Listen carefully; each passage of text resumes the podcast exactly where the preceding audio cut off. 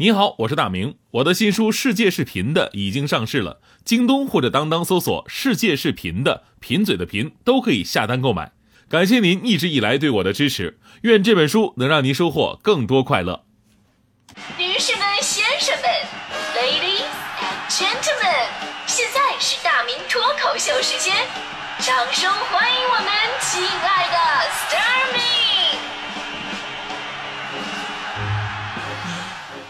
位来到今天的大明脱口秀，我是大明。呃，今天我们说的是励志的事儿啊，大迪也不是说完全不励志哈，呃，也最近给自己 立了一个小目标，想去完成的。什么目标呢？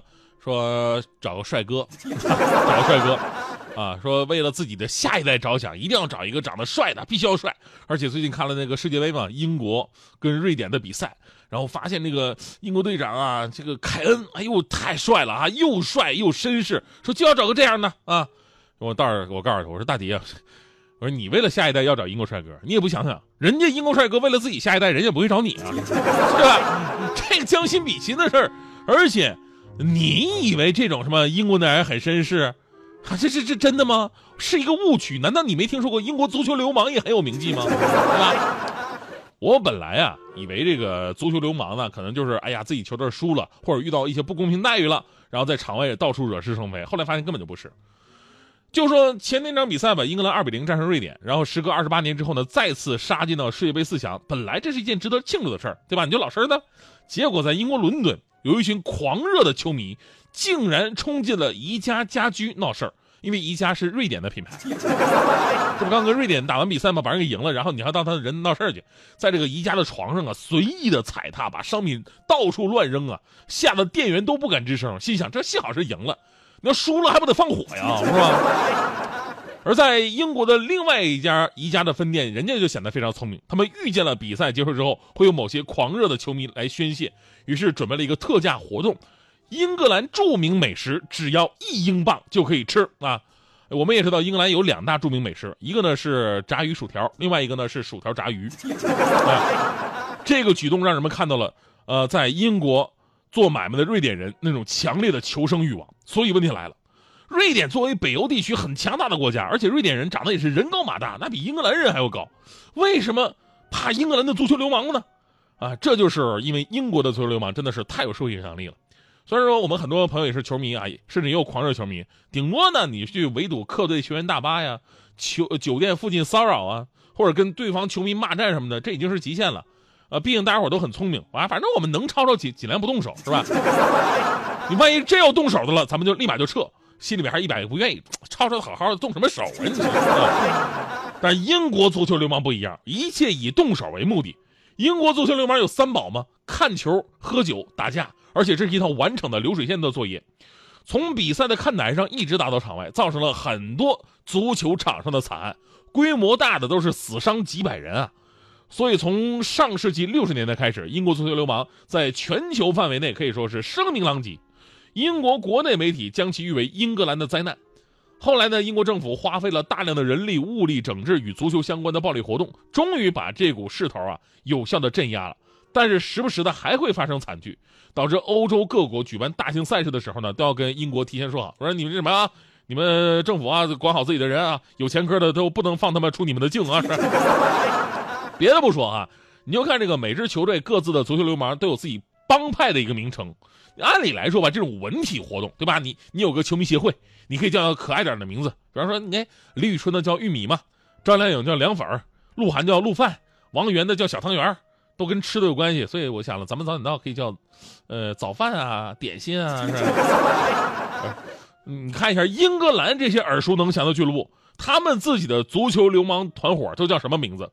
阿森纳的叫兽群，切尔西的叫猎头者，啊，谢菲尔德联的叫做刀锋业务帮，布莱克本的叫无赖帮，考文垂的叫古罗马军团，米尔沃尔的叫游击队，斯托克城的叫做顽劣四十人帮。埃弗顿的叫郡路刀手，郡路啊就是连接当地县城之间的道路，就相当于我们的县区公路。这个团伙的名字就是在路上埋伏的刀手。他们从最开始的散兵游泳、随机的打，后来变成有组织、无纪律，组团对战，再到后来，由于政府干预抓得非常严，这很多英国足球流氓觉得非常不爽啊，无处发泄，怎么办？他们想出一个对策来，呃，为了避免警方注意，特地穿上各种名牌时装，出现在球场周边的酒吧喝酒去。这种现象被称为变装。当需要的时候，就好像是超人一样，撕了衣服就干啊！只不过他们不需要去电话亭而已。英国足球流氓臭名昭著，恶贯满盈，历史上几百人级别的伤亡事件不在少数。但是这一切呢，到二零一六年欧洲杯的时候戛然而止了。包括这届世界杯，你会发现这英国足球流氓其实老是很多呀。这次宜家事件呢，也就是在本国小打小闹一下，但是世界杯比赛周围已经不见了这帮流氓的身影。为什么呢？这一个呢是英国政府的功劳，另外一个要感谢俄罗斯的足球流氓，因为他们的存在让英国的足球流氓明白了什么叫做天外有天，人外有人，流氓外边有流氓，从此开始夹着尾巴做人了。因为在二零一六年欧洲杯上呢，英格兰、俄罗斯小组赛两支球队狭路相逢，而且场面打得非常激烈。赛后呢，看台上也引发了球迷冲突，但是一向对闹事儿、打架胸有成竹的。英国球迷不幸的发现，什么才是真正的死神降临啊！二百个俄罗斯球迷打的两千多英国球迷毫无还手之力，四散而逃，甚至有人被打的进了医院，生命垂危。面对英国媒体，呃，一些英国球迷是这么讲的：他们说，俄罗斯人看起来就像是黑色死亡军团，我们根本没有机会。于是网友说了，说巴西队，我们想看的是内马尔。阿根廷队，我们想看的是梅西；葡萄牙队，我们想看 C 罗。至于俄罗斯队呢，我们并并不想看他们踢球，只想看俄罗斯球迷到底能打多少个英国足球流氓。所以呢，这次世界杯在俄罗斯举办，可以说是冤家路窄。据说很多英国球迷啊，去看球去都没敢穿这个英格兰的球衣上街。所以你对比一下，说为什么俄罗斯球迷战斗力会这么的强？啊，因为英国足球流氓打架只是为了酒后宣泄情绪，觉得很爽。啊，为了开心而打架，但是呢，这个俄罗斯足球流氓他们并不这么认为，他们是把打架当成了一种运动，一种生活方式，要经过不断的学习和训练才能提高的那种。有俄罗斯的专业的足球流氓，这个接受采访的时候说了，他说：“你们不要丑化我们。”我们不是真正的足球流氓，我们只是经过特训，每周拿出一些特定时间去野外训练，包括有氧和无氧的练习，俯卧撑、杠铃、蛙跳、拳击这些，让我们的肌肉更加的发达、更加强健，移动速度更敏捷，还会在野外进行一对一的对抗。但这并不是野蛮，我们不抽烟不喝酒，只是锻造肌肉之躯，这是一种健康的生活方式。我们其中很多都是专业的格斗人士，而且还说了，我们跟英国的足球流氓不一样，我们有基本准则：第一，不打女人和小孩，这是不道德的。第二，不会以多欺少。如果让我们一千人打二百个英格兰球迷，我们是坚决不干的。所以你看看，这就是爱好跟职业的区别，都有行业准则了。但必须有行业准则，你没有行业准则，这这特别可怕。就有行业准则，你是足球流氓；没有行业准则，你就是流氓嘛，对吧？当然，我们说这个看球啊，还是要心平气和。喜欢的球星走了，热爱的球队没了，这是竞技体育的残酷，也是魅力所在。我们肯定达不到足球流氓的程度啊，但是呢，也不要心情不好就喝大酒，或者拿身边的人来宣泄。回头看看自己的生活才是最重要的。大迪这最近不励志吗？啊，这天天练散打呢。我说你练散打干嘛呀？呃，你去俄罗斯看球防身啊？不是，不是，我希望有一技之长，增加自己魅力。我说你学点插花、茶道什么的，增加魅力。你练什么散打呀？你不会武术，都没有人敢跟你在一起。你练武以后，谁敢要你啊？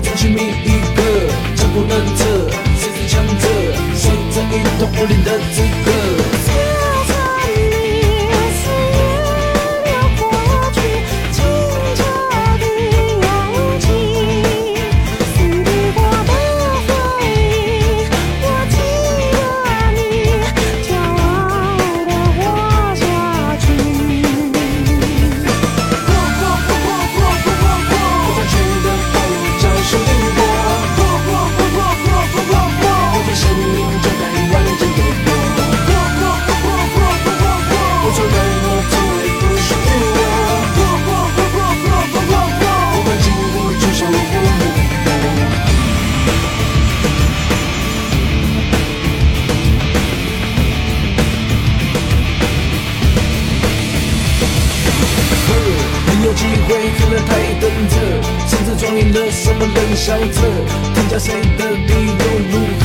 只敢跟我背上我的，我的俊俏亮的，原来跟独存姓名一个，江湖难测，谁最强者？